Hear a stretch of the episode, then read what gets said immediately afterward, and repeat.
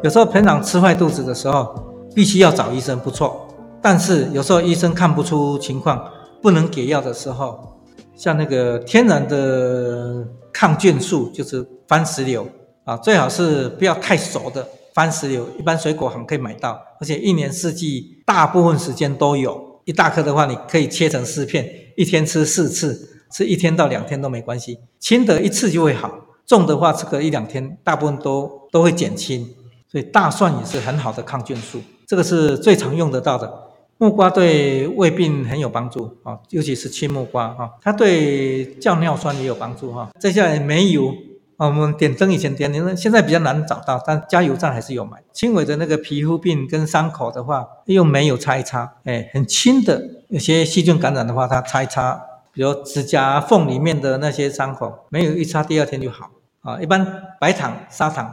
轻微的伤口，在民间偏方里面，它可以代替那个云南白药啊、你把它放在纱布上，把它盖上去，糖会吸水，它把细菌脱水。所以浅表的伤口，其实它有时候比一般的药膏还好。有些小感冒初期的时候，有时候能不吃药就不吃药嘛。哎，可以喝点生姜汤啊。若生姜里面加点那个红糖也可以。那生姜里面加葱的话。开水一冲，趁热喝的话，那有些初期的感冒发散发汗，然后把免疫提升，有时候就好了。啊，轻微的消炎的话，有些中药啊，吃吃黄连呐，啊，有时候身体比较疲倦虚弱啊，吃个人参呐，哈，人参片吃个少量，它可以可以让我们身体体力上升。啊，有时候生病以后，当经过治疗以后，身体很虚弱，哎，可以可以煮点四神汤当病后的调养。那女生的话，哎，吃四物汤来调经呐。也是很不错的，它可以补血效果。当然，补血效果要大一点的话，就用八珍汤会更大一点。那个六君子汤有时候身体疲倦呐，啊，神经不安定呐，哈，可以用六君子汤。那十全大补汤在冬天的时候增强免疫，或是新冠肺炎这时候，很多人要吃一些清冠啊，那些抗病毒的药，其实是不对啊，不能预先吃抗病毒的药。如果没有感染的话，吃了以后真正感染的时候，吃了会没效。所以在这个时候。像八珍汤、十全大补汤，或是当归黄芪汤，那个免疫汤，都是有很好的帮助。我这个工作是中药的贩卖，这当然中药也包括草药了哈，中草药是一体的。我们这家店原来在在以前是一个国术馆，在还没有我还没有来之前，那我本身来这里之前，我已经做了大概有将近二十年，二十年后才。才搬来这里，我在台北开始做，八年才迁回花莲。我开始做这个大概在三十多年前，会做这个起因是因为我小时候，哎，生病了没有药好吃，就激起了我对天然自然疗法的兴趣，所以就特别注意到草药啊、中药啊这这一块的东西。小时候在民间。生病的话，一般都会去拔草药，都会去探听，哎，什么药对什么草对现在这种症状可能会有帮助。当然，所知道的很有限，疗效也是很有限，所以必须要学得更多，才会有更大的治疗效果。所以从那时候起，我就哎有一个志向，希望将来能够学好中药，目标就是说。在近的方面，自己生病可以治疗自己，哎，亲人有病的话也可以照顾亲人。如果学得更好的话，可以照顾周边的人，甚至可以做生意，帮助社会大众。我小时候有一个父母亲的朋友在做中医药，他期许我说，在高中毕业以后，哎，本来我父母亲要让我小时候就去当学徒，但是他跟我约定说，高中毕业以后再去学。可是到了高中毕业以后，他已经去世了。哎，高中毕业以后，服完兵役，我就在坊间看到一些中医师考试的书，那时候就有一些资讯，我就开始注意，哎，去买一些中医师考试的书籍，那去参加中医师检定考试。哎，很幸运，第一次 第一次考就过了两科嘛，它可以分成三次考，那第一次考过了两科，第二次就过了全部。后来因为希望有自己一个店面、自己的房子，所以自己寻找到这里。哎，刚好同学的朋友，刚好那一家这一家国术馆的主人，哎，想把这个房子卖掉，所以那个刚好同学是中介，也是他的朋友，刚好就介绍我来这边。那个也是上帝的帮忙，他以最便宜的价钱卖给我，所以我一直感恩在心。我们做这一行都是一些主顾客哈，比如说他对我们用过的那些药有有很好的效果，哎，有信心。我在搬来这边一样有台北的顾客，全省各地的顾客，反而在附近的客人反而特别少。近庙起行呐，你在很近的人一般都不会觉得说很在意你，反而在远处你听到说哦，这个某某某地方卖他的药很有效果，他再远都会来找。这个是人性的一种特点。我在这边开了已经有十几年了，是哎，社会转变当然。有很大的不同，但是我们做这个事业来讲，我是把它当做是一种服务，并不是说完全以赚钱为目的。每一种行业都是在服务人群，商业也是在服务顾客啊。那工业做出的产品也是给人使用，也是一种服务。农业农人种的东西也要给人吃，这也是一种奉献，也是一种服务嘛。政治家做。政治的事情，众人之事，其实也是在照顾社会。所以，不管是任何行业，都要有这个出发点，服务人群。所以，这个行业对我来讲，虽然赚不到钱，但是常常可以服务人群。很多客人来了以后，我都把问题解决了，甚至不用花钱，或是花很少的钱，在我们来讲是一种很大的安慰。很多的行业都有所谓的退休了哈，那也是有雇主的。像我们这个没有雇主的哈，应该就没有退休这个这个字。只要你做到说你自己没有能力做了，哎，就是退休了。当然，面对的挑战太多了，像现代人的慢性病啊、高血压、啊糖尿病这些，几乎是不能痊愈，只能保养跟诶控制。像这些，在我们研究这个传统中草药的人来讲，诶，这个真是一个很大的困境。虽然中药对，比如说糖尿病、高血压都有效果，但使用起来有时候会感觉到比西药麻烦一点。天然物的取得跟它的量、跟它的口味，在服用方面比不上西药那么方便。啊，我认为说这个还可以说跟西药搭配了，对于现代病。癌症啊，这些都是很大的挑战，真真正还没有办法完全克服。尤其是癌症末期是非常非常难处理的。在疫情方面的话，没有办法，比较没有机会遇到说面对第一线的那个战斗了。我们在这种小药店来讲，会遇到人家来求医的机会，来求药的机会非常非常少。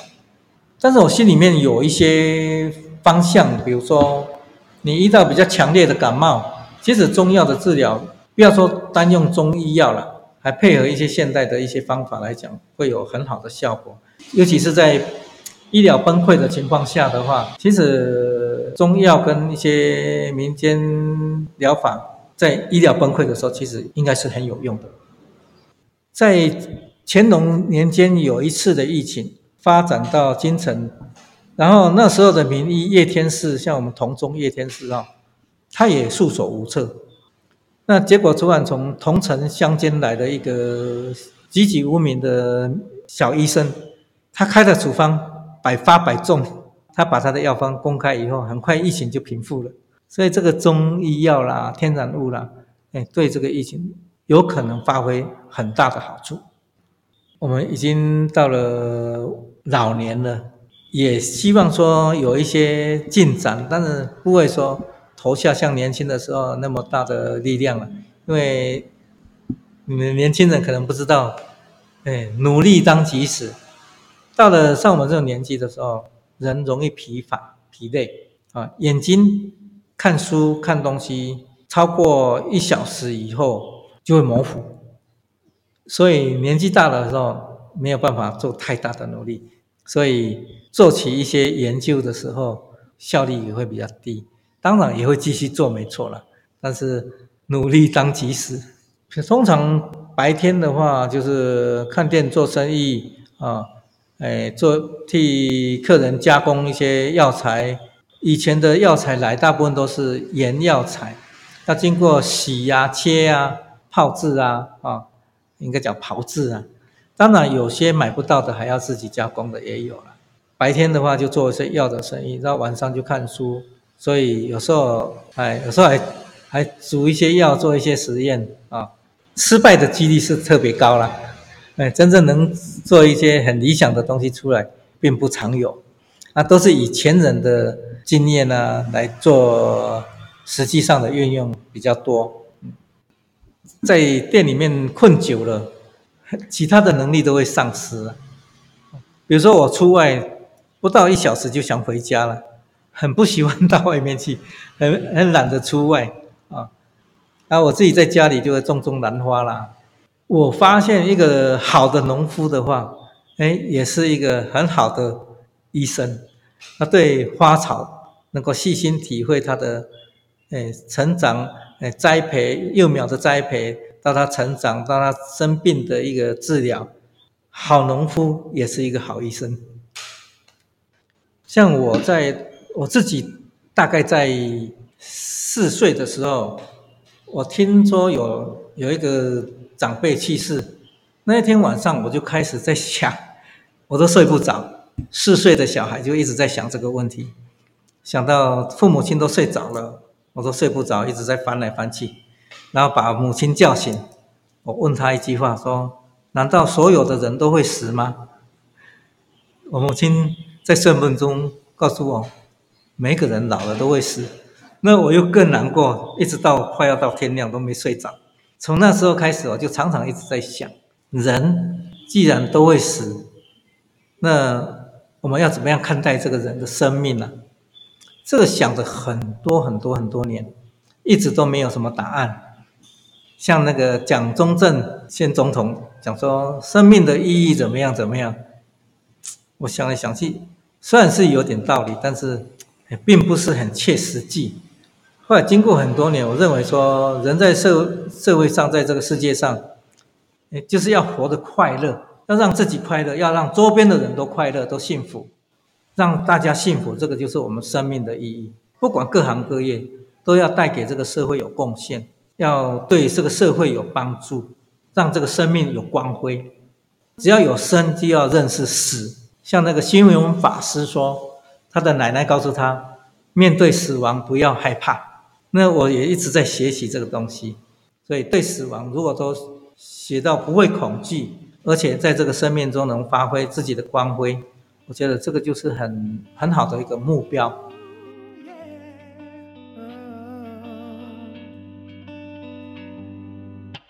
只是个平凡日落，我从没将它看透。一抹温柔拂过泛红的天空，山走后，只是个平凡日落。我没能将它挽留。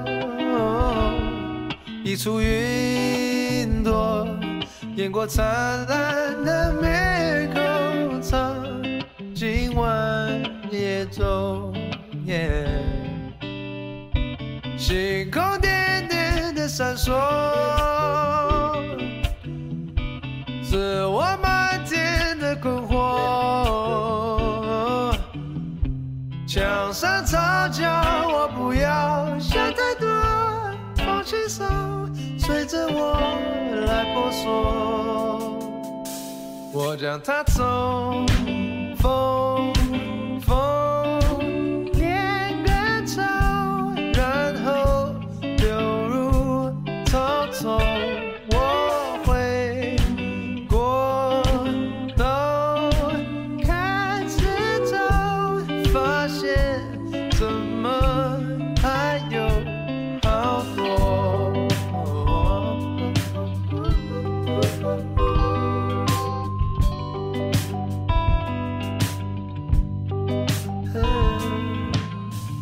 是个平凡人落。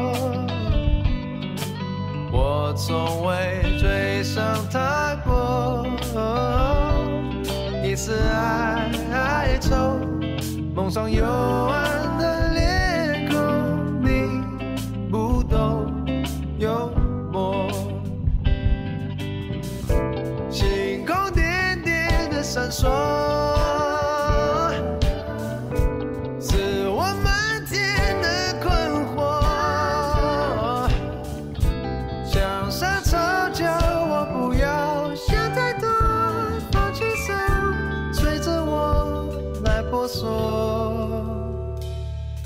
我将